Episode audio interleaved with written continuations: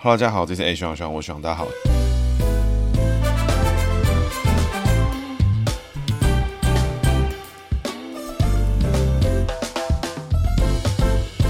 Hello，大家好，这是 A 徐朗徐朗，我徐朗，大家好，徐朗又回来了。那徐朗今天要讲的主角呢是黄大洲哈。基本上呢，我认为听众们哈对于黄大洲这个人心中就是一个听过，哎，好像存在。那基本上年轻一点的，如何证明你够年轻呢？哎，你如果完全没听过黄大洲，或是哎完全不知道这个人是谁，那恭喜你哦，你就真的是还蛮年轻的。那你完全不知道曾经这个人的出现哦。那为什么会讲到黄大洲呢？其实他是李登辉的这个大弟子啊，是蛮重要的一个角色。那另外呢？他也是台湾政治史上哦蛮前面几次沙卡都哈都到出事情的第一 非常早期的一个角色。那他是国民党的正蓝军哇，被沙卡都一都督下去之后呢，哇，直接消失在政坛之中。所以这个人哈，他的存在呢，跟他曾经做过的事情也是蛮有趣的。那以古鉴今呢，也是一直以来都是我们节目的重点哈。因为前面呢和盘的几集啊，争辩的时事，虽然说哎听众们反应相当热烈，觉得学长爆喷一波很爽。不过呢，还是要回归到我们节目的这个正轨，就是我们节目呢其实还是很。希望通过姓名学呢来解读每个政治人物的个性，通过这个政治人物呢，把他们相关的故事跟曾经发生过的事情，不管是历史也好啦，不管是结合地方的政治啊，不管是结合这种什么各式各样的奇奇怪怪的事件哦，我其实都觉得说，把这些故事，把这些历史重新的跟更多的人分享，让更多的人知道，不要每个人都觉得说，哎，政治事件啊，好像就是那种说一些有的没的事情，然后是像靠造谣啦、靠攻击啦、互相互喷啦，都是这种人的事情，而是它背后有背景、有脉络，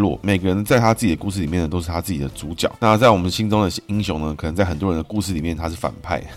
那今天呢，我们就来讲黄大洲。那照惯例呢，我们一样从他的姓名学来做解析。那黄大洲呢，他是这个一九三六年出生哈，民国二十五年，民国二十五年呢丙子年出生哈，属老鼠。他这个大字呢，哎，就很好解嘛，就是大的意思嘛。那因为为什么我学长对黄大洲这个人名字特别有印象跟有觉得有意思呢？其实这个原因呢非常简单，原因就是因为学长本身呢也姓黄，在认识这这种有名的人。之后呢，哎，就会从小就会记得说，哎，谁是姓黄或什么？那刚好黄大洲出道年份呢，是学长正在学习写字的年份，呵 呵学习更多的这个中文字，更多的写法。那我就觉得，为什么我的名字这么难写？为什么黄大洲的名字特别好写？呵 呵这个大字格外的有趣。所以那个时候呢，那个年纪呢，对于名字好写的政治人物都特别有印象，比如说黄大洲啦，那丁守中啦，都是这种特别有印象的人。那更何况呢，在这两个人呢，曾经是命运之中的交错那当然，丁守。中这个不放手，直到梦想到手这个心态哈，我们欢迎各位听众哦去收听我们之前丁守中那一集的内容。那因为呢，黄大洲本身属老鼠，那这个大字呢就解大。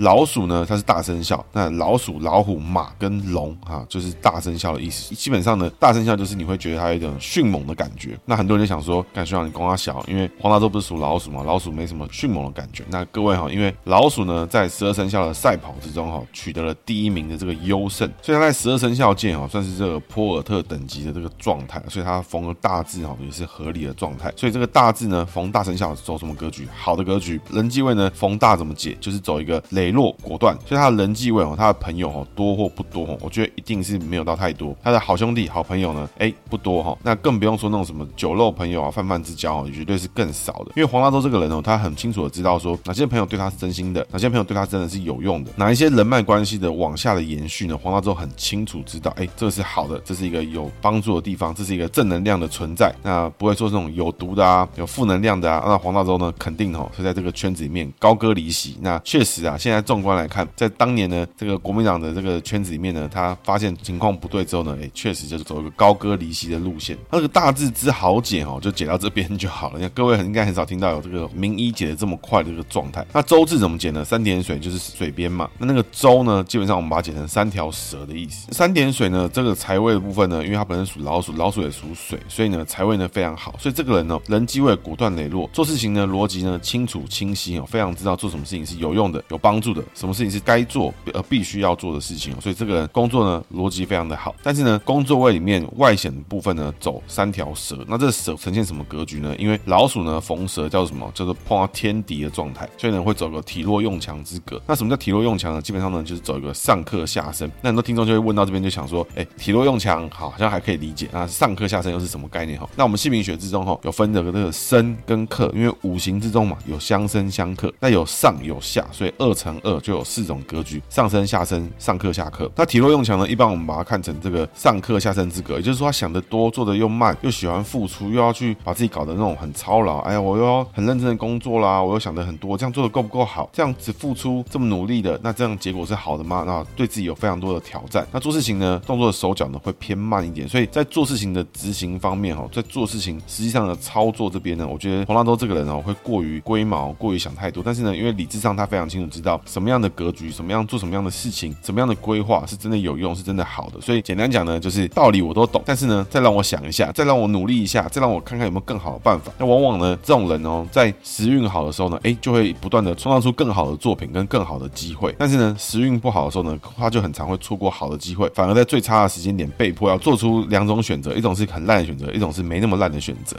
所以呢，体弱用强之格哈，有时候就会走到那种想得多，他又很努力付出的格局。所以黄大洲这个人呢，就整体而言哈，他的姓名呢，不管是大姓，不管是名医哈，都是很好的，甚至呢，到工作位的财位部分呢，都是很强的。全身上下唯一的破绽在哪里？就在他的这个周字，也就是说，他的外显行为在工作上面的表现的时候呢，哎，相对的没那么亮眼。对，也就是说，他在执行面上的时候呢，哇，黄大洲这个人呢，就比较容易被挑战。那现在哈，因为黄大洲这个人一九三六年出生嘛，其实现在已经看起来是八九十岁了。现在来看哈，我就觉得刚刚的解析很很像这个马后炮的感觉。不过呢，这个姓名学解读起来看起来确实就是这个样子。那整体来看，这个黄大洲哈，绝对是一个呃，如果他愿意跟你成为好朋友，或是他跟你是 close 的运作的时候呢，哎，其实代表他认可你这个人的程度跟这个格局，他认为你是有帮助的。那所以如果你是他的朋友，哇，那你要好好珍惜你跟他之间友谊。那如果你一直觉得想要跟这个人更近一点，但是靠近不了，哇，那就是代表说呃，你的格局跟程度呢，可能还缺了一些啊。这边还希望大家注意一下，就是碰到这种好格局的人哈，有时候就会有这种情况。那接着我们来讲黄大洲的故事哈。黄大洲呢，这个人其实蛮有趣的，他是台南人，那是国民党党籍，学历学经历念起来的话就蛮无聊啦，就是经典台南人嘛，南一中毕业，台大毕业，那跟李登辉是这个师生关系。那在台大毕业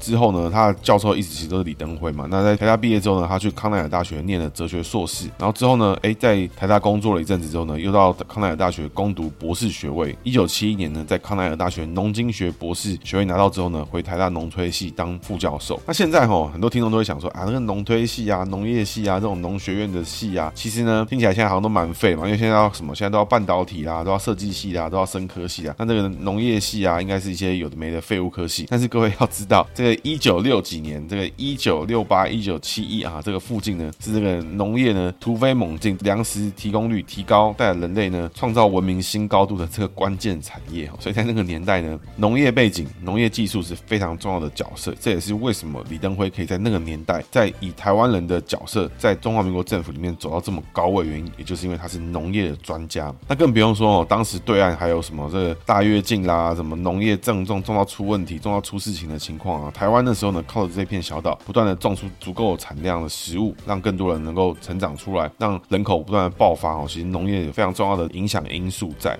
那前面有提到哈，黄大洲在这个康奈尔大学呢念了两次嘛，对不对？期间呢，其实他跟李登辉呢是有 overlap，因为李登辉呢在大学毕业之后呢，其实他在台大里面教书啊，然后进修什么的。后来已经当了公务员期间呢，当了一阵子之后，又拿到奖学金去康奈尔大学读博士。所以呢，他们两个当时其实在康奈尔大学呢是还有碰过一阵子。那黄大洲的资历呢，在一九七一年在台大农学系当副教授之后呢，在一九七九年哈，那个时候的李登辉呢，其实已经学成归国回来之后呢，经过不断的催台新计划被提拔之后呢，一九七九年的时候，李登辉呢已经是当时的台北市的市长。那黄大洲呢，就是因为这个机缘呢，就被李登辉呢找来呢当市长的机要顾问，同时呢也是研考会执行秘书。吼，那这机要顾问呢，基本上就是非常重要的市长秘书，大家应该不会不知道了。但是呢，研考会是什么？研考会基本上呢，它的任务跟职责呢，就是替公务员打查核跟稽查的一个角色，也就是他可以有机会呢了解到各个公务员他们执行的公务的情况啊、表现啊等等的。所以呢，如果这个机要顾问跟研考会执行秘书都是由同一个人担任的话，代表你要知道这个人呢，绝对是市长的大心腹吼。那一九八一年呢，李登辉升台湾省省主席哈，黄大洲呢就转任省府副秘书长。一九八四年呢，黄大洲呢就回台大教书，然后兼任总务长。一九八七年呢，哎，担任市府的秘书长。那在一九九零年的时候呢，当时呢前一任的台北市长吴伯雄呢被郝柏村邀请入阁哈，担任政务委员，所以黄大洲当时就以市府秘书长的身份呢代理市长。那在一九九零年的十月呢，台北市议会呢就同意呢黄大洲出任正式的市长。一九九三年三月二十三号，台北市议会呢就是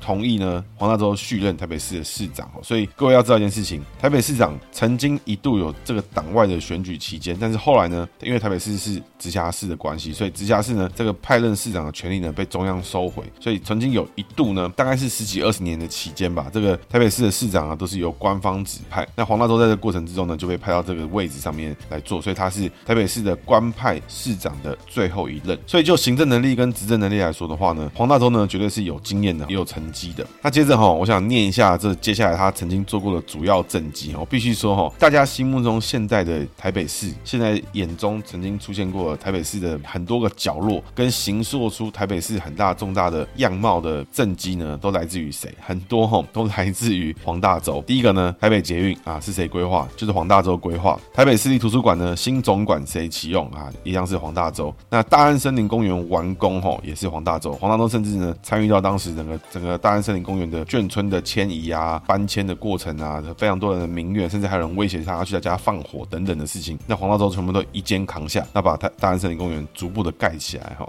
那再来呢，还有中华商场拆除哈，重建中华路哈。那个时候呢，以前很久以前大家都会说啊，西门町很乱啊，西门町什么什么有很多问题啊什么的时候，那黄大洲呢把中华商场拆掉，然后把这个中华路呢重新呢路面上面呢就全部开启。那内湖的垃圾焚化厂能源利用中心启用哈，那还有什么新生假日舒适，这个我就比较没有印象。那另外还有天文台天文科学馆动工哈，那还有基隆河整治哦，金泰段河槽的通水启用。那另外呢，台北市的市政大楼，也就是现在的市政府，台北市政府呢，也是谁启用的啊？一样呢，是我们的黄大洲。那还有三珠窟的垃圾掩埋场。那其实黄大洲的任内，其实还有做了蛮多事情，不过这是算最主要的政绩啊。很多哈，现在大家台北人哈习以为常的画面啊，大安森林公园啦，啊这个什么总图啦，台北捷运啦什么的，那很多都是由黄大洲来出任的规划。当然也有很多选举期间呢被拿出来质疑的事情啊。不过这些事情呢，很多都是在黄大洲的任内呢规划执行，然后开始去完成，甚至有些是启用了。那黄大洲的职业生涯哈，看起来是那种一帆风顺嘛，有没有？因为他小时候呢，哎，念书嘛，念得好，去台大念书，然后之后出国念书拿学位，然后学位拿完之后当教授，教授当一当之后又出国进修拿博士，又带回台湾，哎，继续教书。教完书之后呢，哇，他的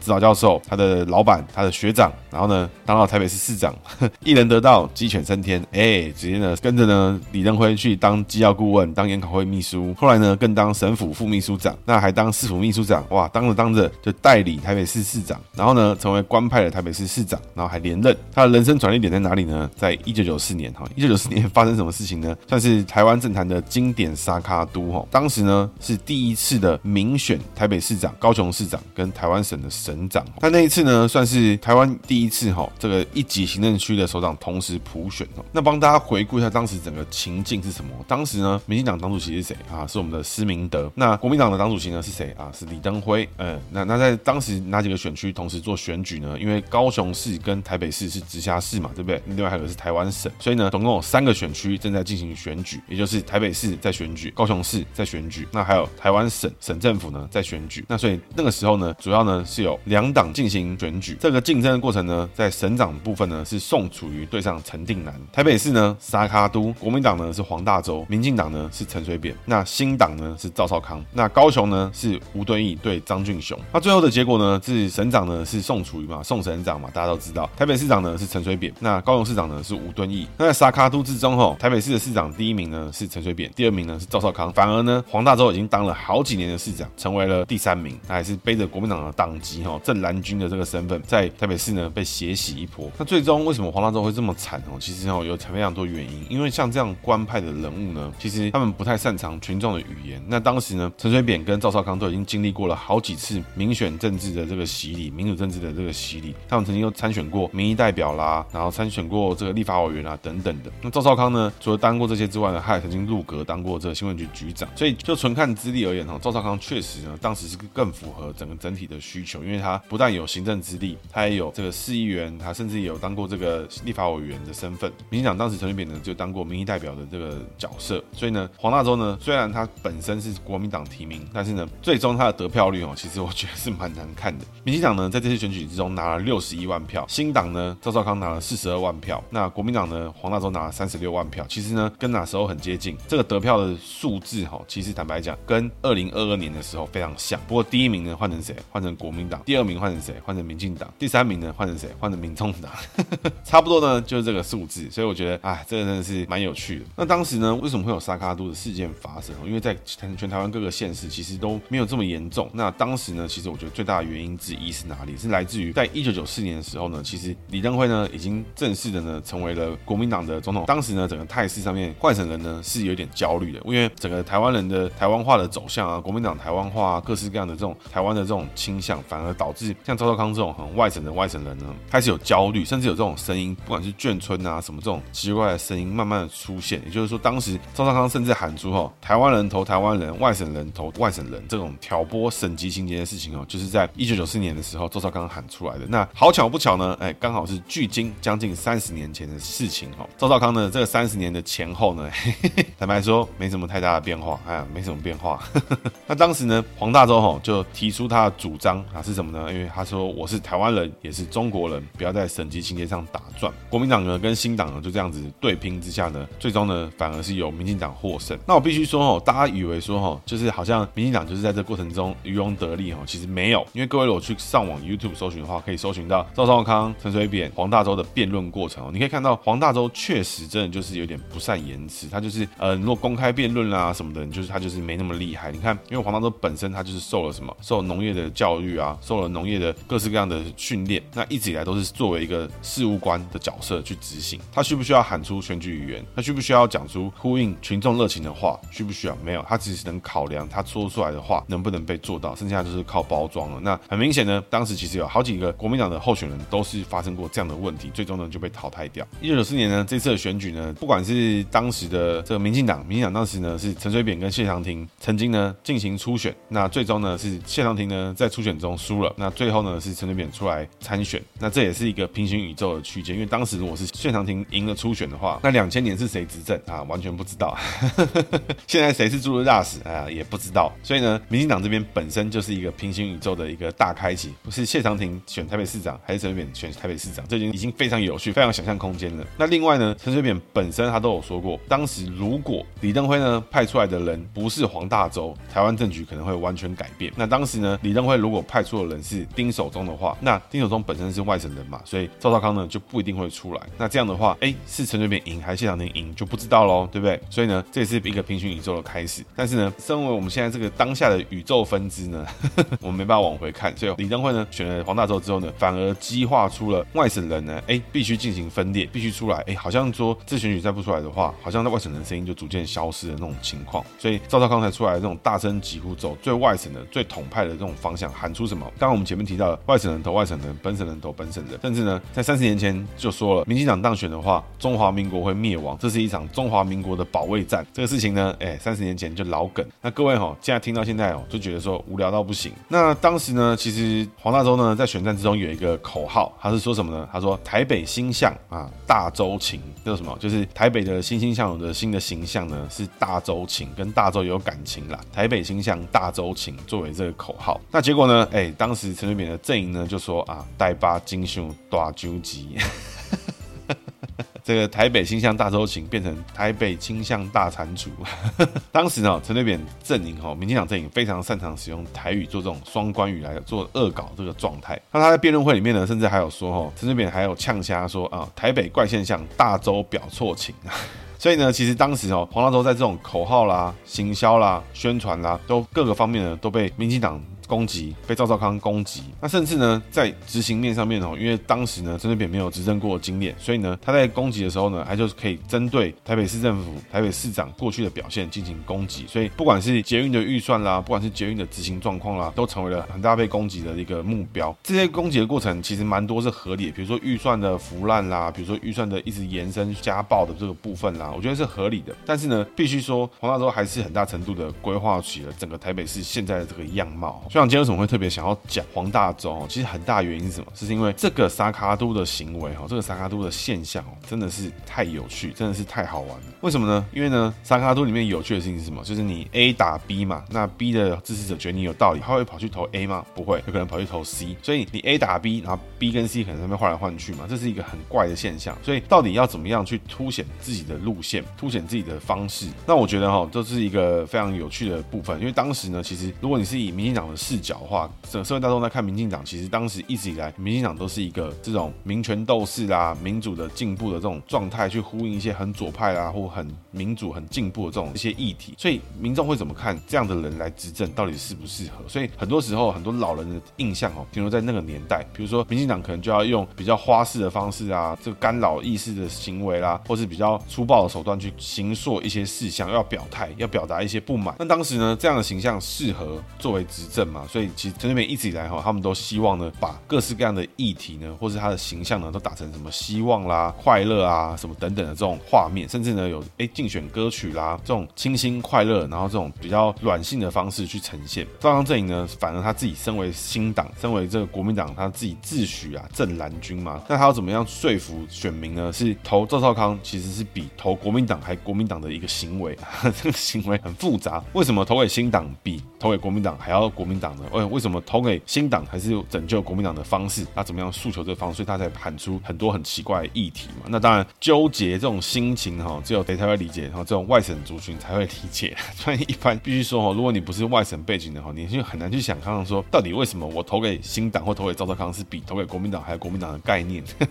这个概念呢，哎，我是不懂，因为他也不是说啊，我是为了统派而投的哦，我不是哦，我是为了国民党而投新党，他不是说为了统派啊，我先投一个偏中间的一个角色或怎么样的，它是一个相反的概念，它不是为了国家，他只是为了这个党啊，很奇怪的一个想法。那对应到现在哈，这一次二零二三、二零二四的这个萨卡都哈，这个民进党当然一如既往就是民进党的样子嘛，对不对？那就不必多说。那国民党呢，这边反而变成了这个蓝跟白嘛。那国民党呢，反而站在一个比较奇怪的角度，它不是以往，它还是一样这个比较木讷，哎，比较像什么黄大洲像不像侯友谊哈？像像嘛，对不对？但是呢，黄大洲身为这个什么康乃尔的博士，他有办法每一句话都对着镜头、对着画面跟你说啊，好好要做代志啊，有办法这样讲吗？没有嘛。所以黄大洲一定还会想办法回应你。但他对应到的是谁？对应到当时是民进党的战力天花板陈水扁，对应到的是这个新党战力天花板赵少康。所以呢，这种不善口才啊、不善形象的这种事情，不善回复一些事情呢，不善辩论的这种状态呢，就慢慢的形象被打下来。所以呢，他只能以打政绩为主。所以你就这个情况来看的话，你就看到三个团队在做他们自己三个团队要表现跟表达的事情。那我觉得三卡都吼还是有趣。你对应到现在来看的话，哎，民进党在做民进党的事情，哎，国民党在干嘛？国民党找了赵少康之后，哎，这个选举的团队反而变得有点冲突。像比如说，你要让侯友宜去表达本土派，表达这个警长铁汉铁腕的这种形象，哎，好像就慢慢消失，变成什么？变成一个花式的战斗蓝，哎，但是呢，它有一个本土的神神主牌。那这样合理吗？这样对吗？而且呢，我觉得最恶心、最难看的是谁呢？还是一样哈，呃，一如既往，学长就是非常讨厌战斗蓝，因为战斗蓝这些人呢。选前，徐小新说侯友谊连赢都不会赢。在初选结结束之前哦，他说蓝白河确定分裂之前哦，徐小新说为什么要支持侯友谊？侯友谊连是不可能赢的，什么什么讲这些东西。但是呢，赵少康今天加入进来之后呢，徐小新哇，马上立刻归队。所以这些人真的是完全没有羞耻，想不透啊，真的是没有办法理解这些人的概念是什么。那柯文哲呢？哎，现在是什么样的角色？他反而像三十年前的赵少康一样，需要干嘛？需要大声疾呼，需要去喊，需要去喊一些有的没有的事情。需要呢，去把自己曾经的经历啊过度的放大哈、曾经的这种标签啊，现在标签是什么？以前是说什么？外省人投外省人，本省人投本省人。现在什么年轻人投年轻人，还是什么？就是不投蓝绿啊，我们就是不要蓝绿，我们把国家还给你，就是贴贴一些很奇怪的标签，完全没办法被佐证的标签。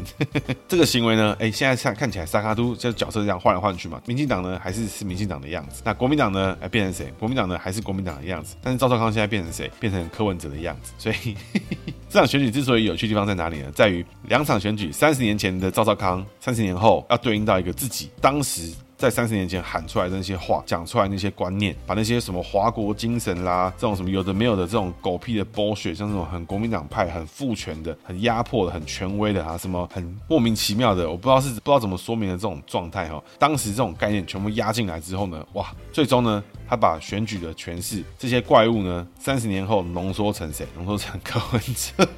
那最后呢，三十年后的柯文哲要对决三十年前的变种，三三十年后的赵少康要对决三十年前他自己创造出来的三十年后的柯文哲。那这个概念呢，真的是非常的有趣，我觉得真的是很像。那种时空对决的感觉哈，那整体来看哈，黄大洲这个人，他其实还是在台北市或者在整个台湾的政治历史上面哈，他其实还是有一些小小的这种怎么讲，很多人不记得他了。但是呢，你今天看到的很多事情，在台北市我经历到了很多相关的设施、很多的建设、很多的规划、很多的布局哈，其实呢都是跟黄大洲有关的哈。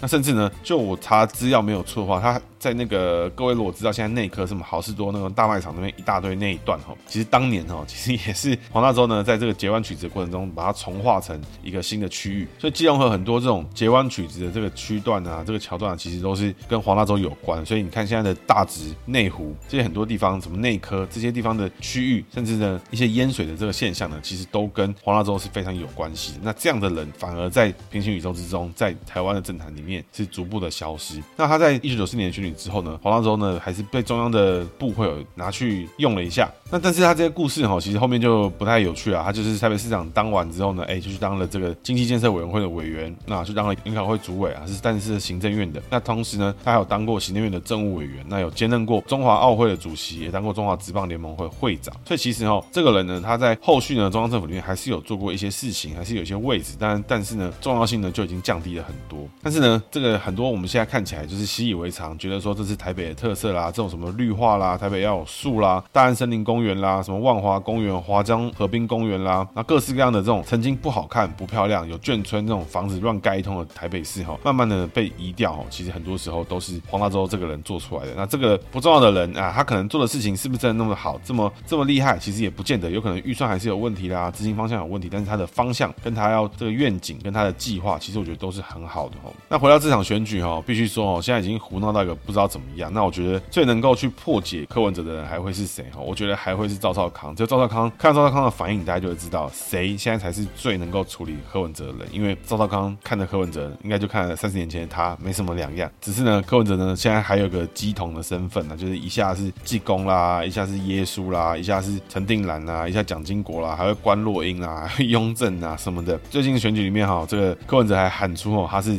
陈定南的进阶版。这个部分哈，其实我觉得陈定南的儿子哈已经立刻跳出来了，他说他爸是属羊的啊。啊不是属变色龙的。关于陈定南是属羊还是属什么，还是他的姓名解析怎么看？欢迎各位听众立刻回去搜寻节目里面的陈定南啊，有做详细的解析，包含陈定南当时怎么出道的，他在一九九四年的省长选举里面做了什么样的事情啊，这在故事里面都有。那我必须说哈，现在这些被盗用身份的人哦，如果他身边的人都没有人出来否认柯文哲的话，我觉得梦从他们他们是在默许这种诈骗的行径。就比如说你看到你演出上面有一些诈骗广告，你没有去按检举那，有人被骗了。我觉得每个看到这广告的人，多多少少都有一点些。为责任，那不过柯文哲现在这个行径已经越来越夸张，他已经是怎么说啊进到这个陈定南进阶版了。那目前看民众党的这个各地方党部的这个前科状况哦，我个人觉得他比较像是这个陈浩南的进阶版，因为陈浩南就是铜锣湾的扛把子嘛，可能还有一些什么北角啊，什么各式各样的大飞哥啦，什么之类的人哈啊。但是呢，柯文哲已经遍布全台湾全岛啊，甚至呢在外海都已经有一个民众党党籍的县长已经这个贪污被抓了，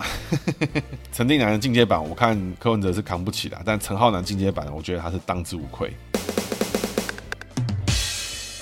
接着是学长今天姓名小技巧，今天要讲的是属老鼠逢大哈，属老鼠逢大是好的格局，也就是说说你你属老鼠，那你刚好姓王啊，你可以叫王大大啊，其实名字是很强的，是很好的，磊落也很不错，只不过呢名字听起来会蛮北蓝的，就是啊，就是不知道能从很小。那不过哈属老鼠逢大呢，哎大生肖逢大，磊落，想法明确果断，不会呢做无谓的坚持，无谓的固执。这件事情呢，他可能是一个价值观，他喜欢上，他爱上，他会坚持到，但是在一个时间点，他知道了新的资讯，他学到了新的想法。哎，他觉得他确实以往这个想法是不对的，他会立刻果断的改过来。那这是一个属老鼠逢大很好的格局哈。那我觉得黄大洲这个人哈，确实他的人际位这边当断则断，该好则好，因为他过去他确实啊后面呢也做了蛮多有趣的事情。那在这个国民党这种可能比较有毒的交友圈之中，他也没有走得太深入啊。他做完他该做的事情之后呢，在这些职位之中，哎，都做完之后呢，两千年政党轮替的关系，黄大洲这个人呢就去回到他喜欢的农业上面。那他开发出了一个可以立体种草莓的一个。结构啊，把草莓产量呢增加了一点五倍，那我觉得也是蛮不错的。甚至呢，这个立体种植的方式呢，还可以有对于采摘呢是友善的，所以对观光农业也有帮助。那所以各位如果曾经一度有去摘过草莓，那草莓呢是立体种植，你可以站着就可以采的话，那各位要知道这件事情是谁做的，就是黄大洲做的。那如果你的名字里面有大字，那就属老鼠的朋友呢，哎，适时的哈聆听你心中的那个雷达，那你的雷达说你该怎么样做，该怎么对啊，那你就去照这个方向去做就对，你不需要去骗自己，去强迫自己做自己不喜欢跟觉得自己不爱的事情，好好的听自己的雷达啊，你雷达八九不离十是对的。那如果你身边有个朋友，你蛮喜欢他的，名字里面也有大，那同时呢，他是属老鼠。那如果你发现呢，哎，好像呢，哎，靠近不了这个人，或是你真的想跟他深交的时候，这个人可能就会觉得，